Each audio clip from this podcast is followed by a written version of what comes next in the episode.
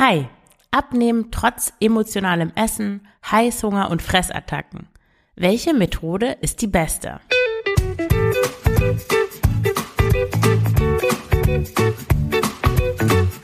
Schlanke Gedanken, endlich frei von Heißhunger, Essdrang und Fressattacken.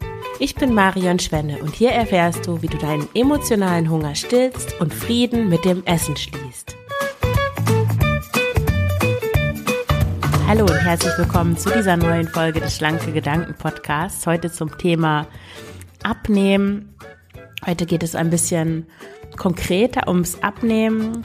Und zwar für, ist diese Folge für dich, wenn du unter emotionalem Essen leidest, wenn du Heißhunger hast, wenn du unter Fressattacken, Fressanfällen leidest und du willst trotzdem abnehmen.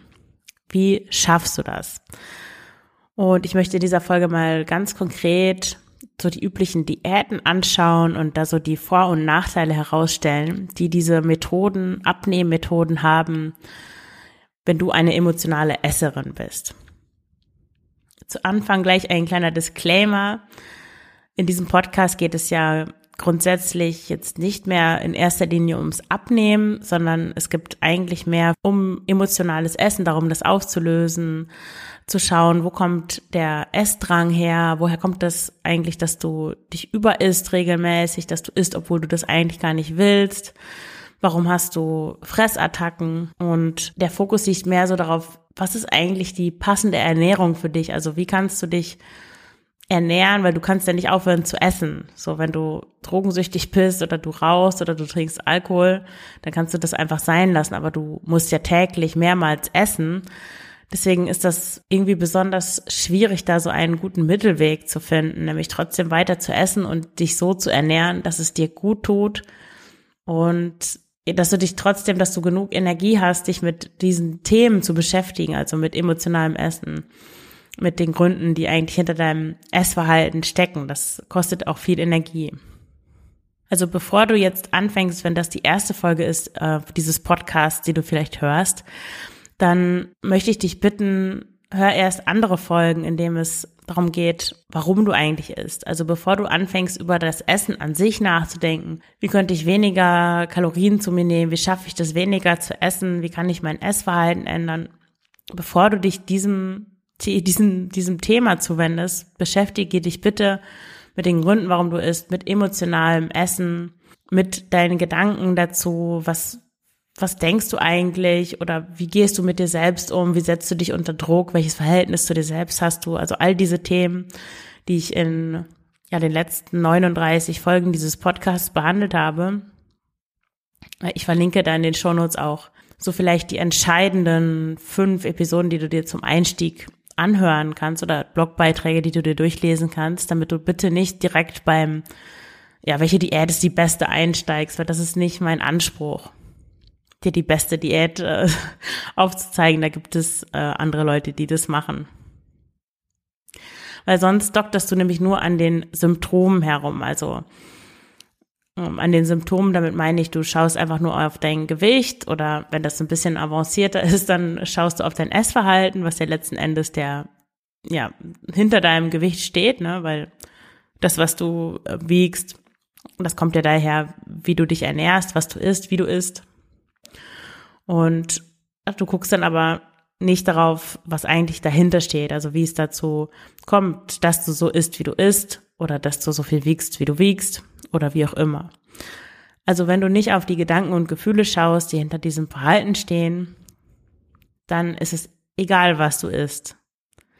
Weil da kannst du jede Diät der Welt machen. Wenn du dich nicht mit deinem emotionalen Essen beschäftigst, dann wirst du immer wieder an diesen Punkt zurückkommen. Es wird immer wieder den Jojo-Effekt geben. Du wirst immer wieder da landen, wo du warst, bevor du mit der Diät angefangen hast. Und meistens wiegst du dann ja noch mehr. Und wie ich in anderen Folgen erläutert habe, liegt das nicht daran, dass dein Stoffwechsel kaputt ist oder so, sondern das liegt daran, dass du Essen als Ersatz benutzt, dass du das nicht nur benutzt, um deinen körperlichen Hunger zu stillen, sondern um deinen emotionalen oder seelischen Hunger zu stillen.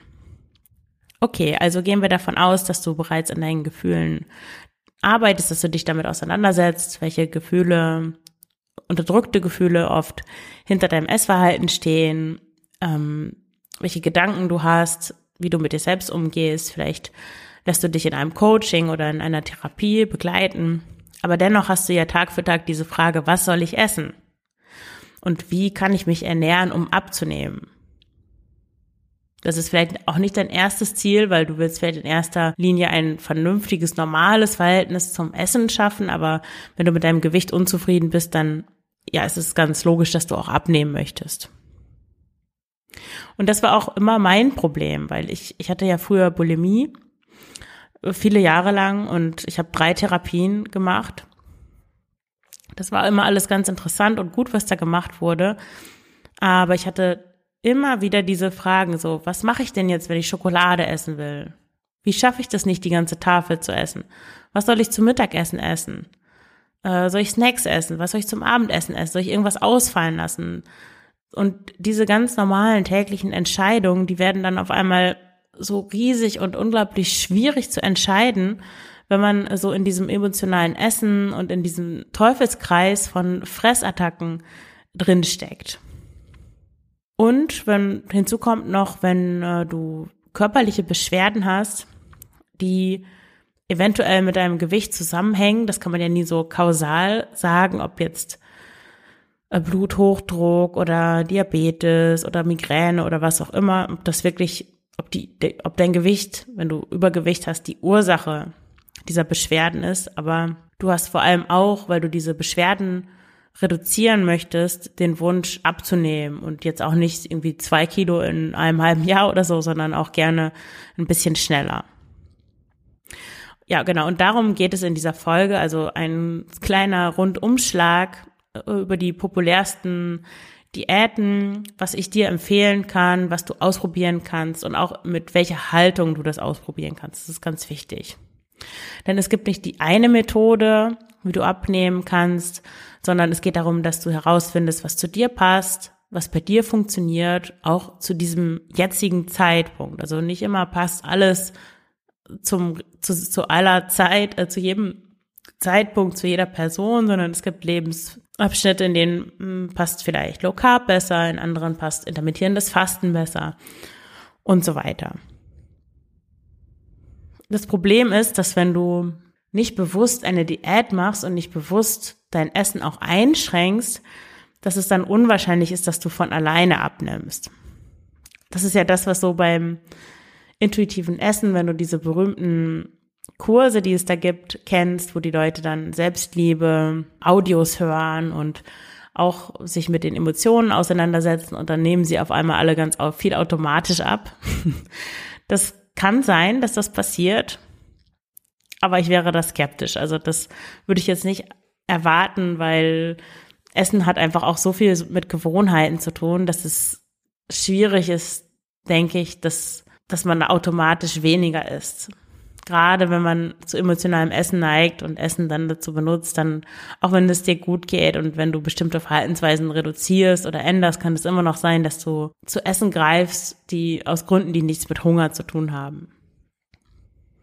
Also wichtig ist, dass du sich diesen Diäten mit so einem anderen Mindset näherst. Also wenn du diesen Podcast gehört hast, dann hast du gelernt, dass es wichtig ist, an emotionalem Essen zu arbeiten, dass du guckst, dass du nicht, wenn du gerade eigentlich bestimmte Emotionen hast, die du aber dir selbst nicht gestattest zu haben, dass du dann nicht als Kompensation isst und dass du auch nicht Bedürfnisse wie ähm, das Bedürfnis nach Schlaf oder du hast Stress und brauchst eigentlich dringend so eine Phase, wo du dich entspannst, wo du runterkommst oder wo du auch einfach den Druck mal ablässt oder mh, hm, weglässt, den du dir so in deinem Alltag aufbaust, wenn du so einen Alltag hast, wo du immer nur von A nach B hetzt, vielleicht einen sehr stressigen Job hast und dann Kinder und alles ist getaktet. Und um diesen Druck abzubauen, der dann ganz natürlicherweise entsteht, da kann sich, glaube ich, keiner dem entziehen, abzubauen, greifen viele Menschen einfach zu essen, besonders zu essen, das schnell Energie liefert und das sind oft halt Süßigkeiten zum Beispiel. Genau, also wenn du dich damit beschäftigst, mit diesen Kompensationsmechanismen, die dahinter stecken, hinter dem Essen, und wenn du dich auch damit angefangen hast zu beschäftigen, wie können deine Gedanken dich manipulieren oder dich auf, auf die, auf dem falschen Gleis halten, sozusagen, indem du dich identifizierst mit bestimmten Gedanken oder bestimmte Gedanken total groß machst, wenn du zum Beispiel immer daran denkst, ich darf jetzt keine Schokolade essen, dann versteht dein, dein Gehirn versteht nicht, ich darf keine Schokolade essen, sondern diese Negation äh, denkt das Gehirn nicht mit, sondern es hört nur Schokolade und dann bist du auf Schokolade fokussiert. Also was kannst du stattdessen machen, wenn du aus diesem Gedankenkreisen um das Essen herauskommen willst? Und auch, wie kannst du darauf fokussieren, wie du eigentlich dein Leben leben willst? Wie willst du eigentlich dich ernähren? Wie willst du eigentlich, ja, wie soll eigentlich dein Verhältnis zum Essen aussehen? Und welche Werte sind dir eigentlich wichtig? Wie, wie soll dein Leben insgesamt aussehen? Womit bist du gerade nicht zufrieden? Was darfst du ändern? Weil der, der Drang nach Essen ist auch oft das Anze ein Anzeichen dafür, dass was in deinem Leben nicht stimmt und dass du da was verändern darfst. Und das Wichtige ist einfach nur hinschauen. Es muss nicht unbedingt immer sofort die Handlung sein, aber ein bewusstes Hinschauen und nicht so ein Ignorieren von allem, was irgendwie gerade unangenehm und komisch ist. Denn dieses Ignorieren führt meistens gerade in die größten Probleme. Ja, es kann sein, dass du jetzt denkst, oh, das ist aber ganz schön viel Arbeit, das hört sich ganz schön kompliziert an. Ich will doch einfach nur fünf oder zehn Kilo abnehmen oder ich will aufhören, jeden Tag äh, eine Tafel Schokolade zu essen. Dann kannst du dich gerne von mir begleiten lassen im schlanke Gedanken Coaching. Du kannst ein kostenloses und unverbindliches Kennenlerngespräch vereinbaren. Den Link findest du wie immer in den Show Notes. Und dann können wir mal über deine Situation sprechen, ja, ein Coaching ist einfach eine, eine Abkürzung, weil du ja durch die, die, den Coach, also in dem Fall durch mich, einfach jemanden hast, der dich begleitet, der von außen da drauf schauen kann, der dich spiegeln kann. Und man selber kann das nicht, weil man einfach in seiner eigenen, in seinem eigenen Saft kocht. Und das schwierig ist, da so wirklich äh, drauf zu reflektieren und zu merken, was man da eigentlich macht. Ja, deswegen kontaktiere mich gerne für ein unverbindliches Kennenlerngespräch. Ich freue mich auf dich. Jetzt geht's mal los mit den Diätmethoden. Wie gesagt, der Fokus liegt darauf, welche Vor- und welche Nachteile haben diese Diäten jeweils für jemanden, der mit emotionalem Essen, mit Heißhunger und Fressanfällen zu kämpfen hat. Als erstes Fasten oder intermittierendes Fasten und was ich auch dazu zählen würde, ist sowas wie Meal Canceling, Dinner Canceling, äh, nichts mehr nach 18 Uhr essen. Intermittierendes Fasten, wenn du das nicht kennst. Die wohl bekannteste Form ist 16 zu 8. Das bedeutet, dass du acht Stunden lang isst und 16 Stunden lang nichts isst. Also du schläfst zum Beispiel von, sagen wir, 10 bis 10 Uhr bis 6 Uhr morgens, dann hast du acht Stunden geschlafen und dann brauchst du noch acht weitere Stunden, wo du dann nichts isst. Also zum Beispiel könntest du mit dem Frühstück dann um 10 Uhr anfangen, dass du das erste Mal was isst. Und das Abendessen wäre dann vier Stunden, bevor du ins Bett gehst, also um 18 Uhr. Also du isst nur dir in dem Zeitfenster von 10 bis 18 Uhr, also acht Stunden lang essen und 16 Stunden nicht essen. Es gibt auch andere Modelle, zum Beispiel 5 zu 2. Da wird zwei Tage lang nicht gegessen, also gar nicht gegessen. Oder manchmal nur ein leichtes Abendessen mit 500 Kalorien so um den Dreh. Und fünf Tage wird einfach normal gegessen in der Woche. Es gibt auch Apps, wo immer der, also die Zeiträume anders sind und man kann es auch so einstellen, dass man da überrascht wird von den Zeiträumen, wo man nichts essen darf. Also da gibt es ganz äh, verrückte Sachen. Aber ich beziehe mich jetzt einfach mal auf dieses klassische Modell von äh, 16 zu 8. Das Positive an dieser Methode ist, dass du essen kannst, was du willst. Also die Auswahl der Lebensmittel ist nicht eingeschränkt, sondern eigentlich nur die Zeit, in der du essen kannst. Das Gute daran ist, dass es eine prima Übung ist für den Kopf, weil du dir sagst, ja, in diesem bestimmten Zeitraum esse ich nicht, kategorisch. Und das ist auch besonders gut für Menschen, die so dazu neigen, immer was sich in den Mund zu stecken, nicht achtsam, nicht bewusst zu essen, mm, die so eine Art Dauersnacken irgendwie betreiben. Und diese Essenspausen tun nicht nur dem Kopf gut, sondern auch dem Körper.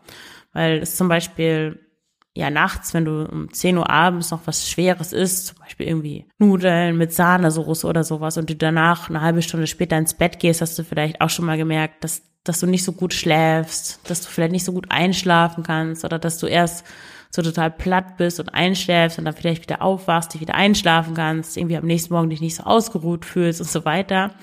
Das hat damit zu tun, dass der Körper eigentlich nachts mit anderen Vorgängen beschäftigt ist oder sein sollte als mit Verdauen.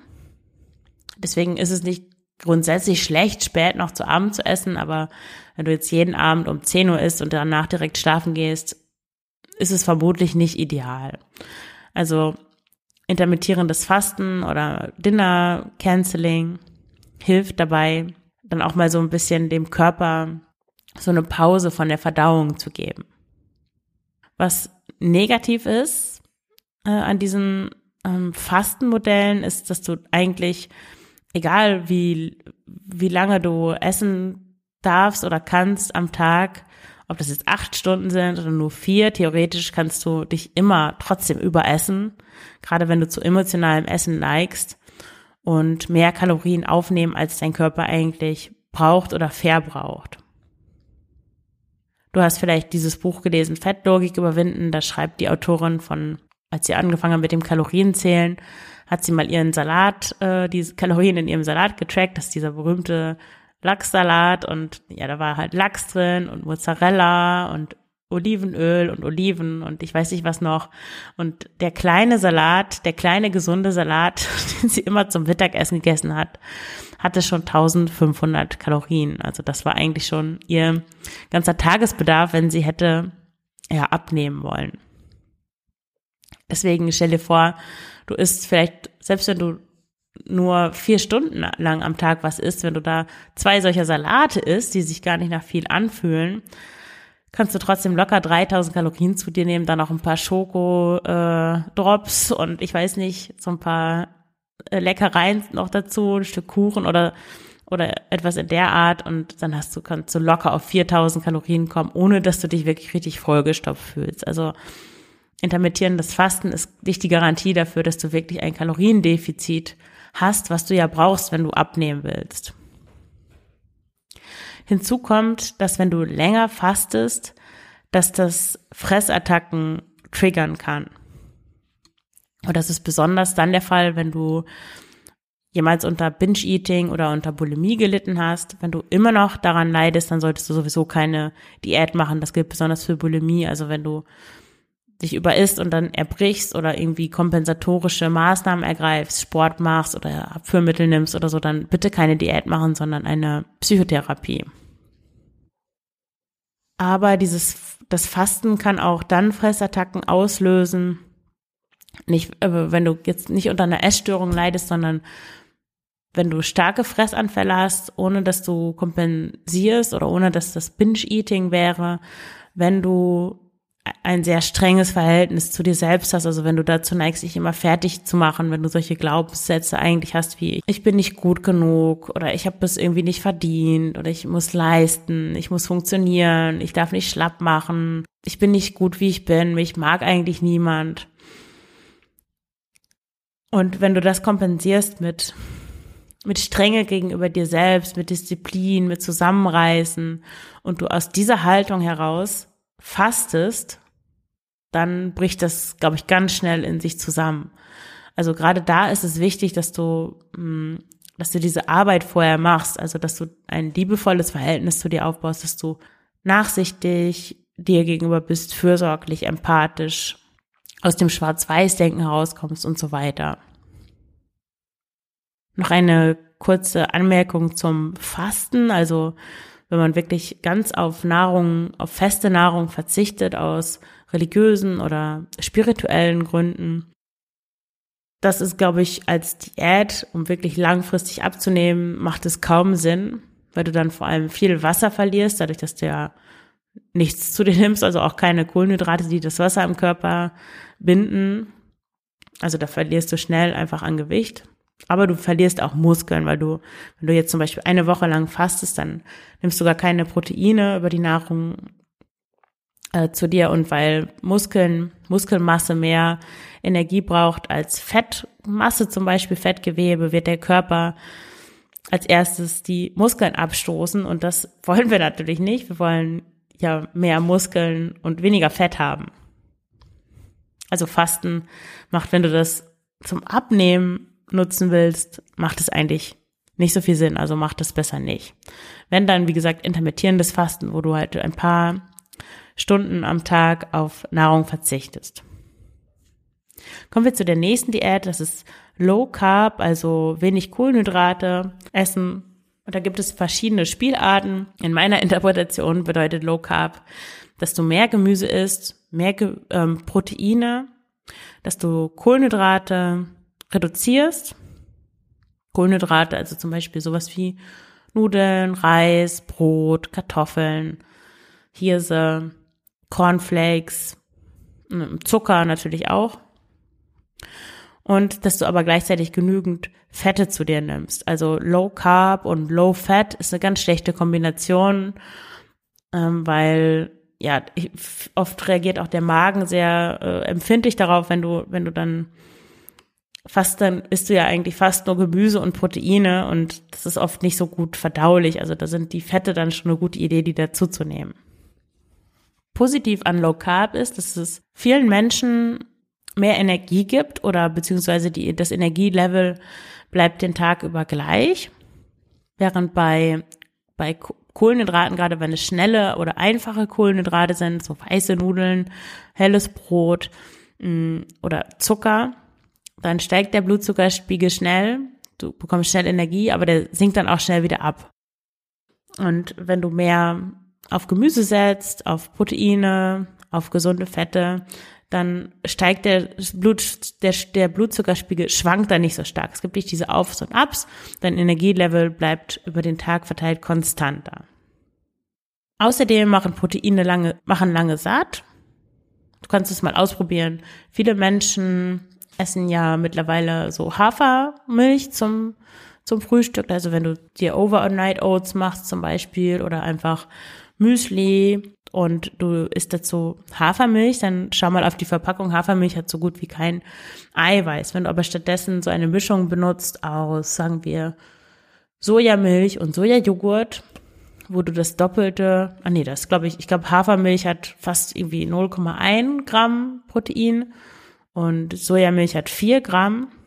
Also wenn du da 200 Milliliter Milch nimmst und 200 Milliliter Joghurt, dann bist du schon fast bei 20 Gramm Eiweiß und das ist natürlich, ja, macht schon einen großen Unterschied. Und ich persönlich bin davon auf jeden Fall länger satt, auch wenn ich jetzt so ein Mittagessen zu mir nehme, angenommen bestehend aus Brokkoli, Kürbiskernen und Tofu. Das klingt jetzt irgendwie ein bisschen komisch, aber nur jetzt als Beispiel macht mich das länger satt, als wenn ich Nudeln und Brokkoli essen würde. Also vielleicht äh, könntest du ja versuchen, einfach mal ein bisschen die Proteine, also darauf zu achten, dass du in jeder Mahlzeit auch eine relevante Anzahl an Proteinen oder eine relevante Menge an Proteinen zu dir nimmst. Relevant, damit meine ich jetzt nicht einen Löffel Kürbiskerne, das enthält zwar Protein, aber der ist auch nicht so wahnsinnig viel. Also lies mal ein bisschen darüber, wo viel Eiweiß drin ist, auch je nachdem, wie du dich ernährst. Wenn du dich vegan ernährst, sind das natürlich andere Dinge, als wenn du Fleisch isst und so weiter. Gut an Low Carb finde ich außerdem, dass es leicht umzusetzen ist und dass es auch schnelle Abnehmerfolge gibt, vor allem durch den Wasserverlust, also dadurch, dass du weniger Kohlenhydrate zu dir nimmst, wird, scheidet der Körper auch eine ganze Menge Wasser aus. Und wenn du am Anfang gleich Erfolge siehst, also gleich zwei, drei Kilo weniger auf der Waage, ist das natürlich motivierend. Es macht dir das leichter dran zu bleiben und das ist natürlich ein schöner Nebeneffekt, auch wenn es nur Wasser ist und kein Fett, was da verschwunden ist. Negativ an Low Carb finde ich, dass das auch ein bisschen in die Irre führen kann, weil je nachdem, wo du dich in deinem Zyklus befindest und wie viel du dich bewegst, brauchst du auch einfach Kohlenhydrate. Es wird oft so suggeriert, dass, dass man gar keine Kohlenhydrate braucht, dass man, dass es eigentlich so ein Luxus ist in der Ernährung, den man weglassen kann. Aber wenn du jetzt zum Beispiel Ausdauersport betreibst oder insgesamt aktiv bist, dann ist es schwierig, auf Kohlenhydrate zu verzichten. Also ich merke, dass manchmal wirklich ganz stark, dass mein Körper jetzt sich mit nichts anderem zufrieden gibt, sondern so wirklich Kohlenhydrate möchte. Und dann, wenn ich dann versuchen würde, dem Tofu oder Brokkoli vorzusetzen, würde ich mich daran überessen und hätte danach immer Lust, immer noch so ein Gefühl von, ich habe jetzt eigentlich nicht das bekommen, was ich eigentlich wollte. Und das, das bringt ja auch nichts. Also da da darfst du dann auch so eine Balance finden zwischen, ja, was ist eigentlich mein Plan, äh, mein Abnehmplan, was wollte ich, woran wollte ich mich halten, was ist so die Methode, die ich mir ausgesucht habe und den tatsächlichen Bedürfnissen, die dann auch anders sein kann, gerade wenn du dann nach und nach lernst, mehr in, auf deinen Körper zu hören und dich da einzu, einzufühlen in das, was der braucht, weil der wirklich eigentlich immer ganz genau weiß, was er braucht nur wir haben uns das abtrainiert, natürlich in all den Jahren, das zu spüren und dem auch zu folgen.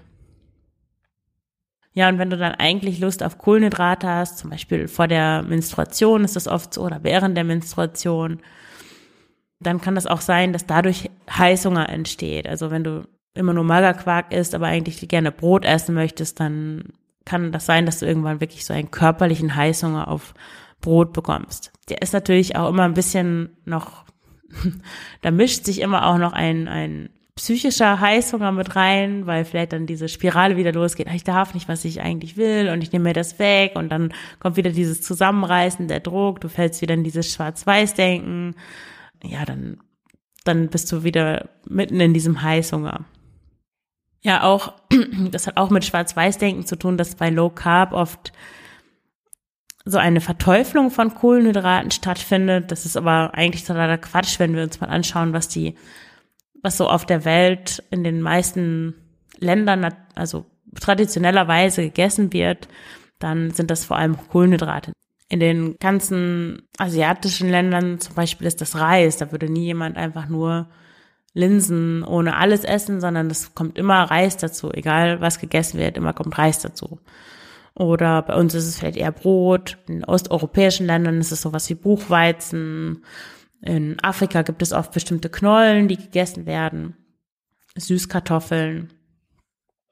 Also es ist, glaube ich, ähm, sehr selten, dass als so eine, das Fisch oder Fleisch Grundnahrungsmittel ist, einfach weil es auch viel aufwendiger ist, das zu, zu züchten und bereitzustellen. Ja, an dieser Stelle unterbreche ich die Folge. Ich mache, glaube ich, zwei Teile daraus, weil die ist jetzt schon eine halbe Stunde lang. Und beim nächsten Mal wird es etwas Neues geben. Da werde ich nämlich die Frage ähm, einer Hörerin beziehungsweise Leserin vorlesen und auf einige ihrer Fragen antworten. Das wird sehr interessant, weil das, glaube ich, Probleme oder Fragen sind, die, die einfach viele haben und ja, auch an dieser Stelle nochmal der Aufruf, wenn du eine Frage hast an mich, es kann auch was ganz Kleines sein, das muss nichts Weltbewegendes sein, kann aber auch gerne was Weltbewegendes sein, dann schreib mir einfach und ich werde das dann anonymisiert, also so, dass man nicht erkennt, ich werde jetzt nicht deinen Namen vorlesen, den Namen deines Mannes, deiner Kinder und wo ihr wohnt und so weiter, also so, dass niemand darauf schießen kann, dass du das bist äh, werde ich dann vorlesen und beantworten. Oder wenn es mehrere dieser Nachrichten gibt, werde ich vielleicht so Hörerfragen machen. Ich glaube, das ist eigentlich ein sehr schönes ähm, Modell für, für einen Podcast. Also schreibt mir fleißig. Ich freue mich über jede Nachricht. Ich bekomme auch nicht viele Nachrichten. Also bitte. Oder du kannst auch gerne aufnehmen, wenn das schneller geht, einfach in das ähm, Diktiergerät am Handy schreiben, äh, ins Sprechen und abschicken. Da freue ich mich total. Und wenn du gerne abnehmen möchtest, aber unter Heißhunger leidest, immer wieder Fressanfälle hast, ähm, aus dem emotionalen Essen nicht rauskommst, vielleicht auch noch gar nicht so richtig verstehst, was das eigentlich ist und welche Rolle das in deinem Leben spielt und ob du das überhaupt machst, dann kontaktiere mich gerne für ein Kennenlerngespräch und wir besprechen dann, wie ich dir da raushelfen kann. Dann danke ich dir fürs Zuhören. Alles Gute, deine Marion.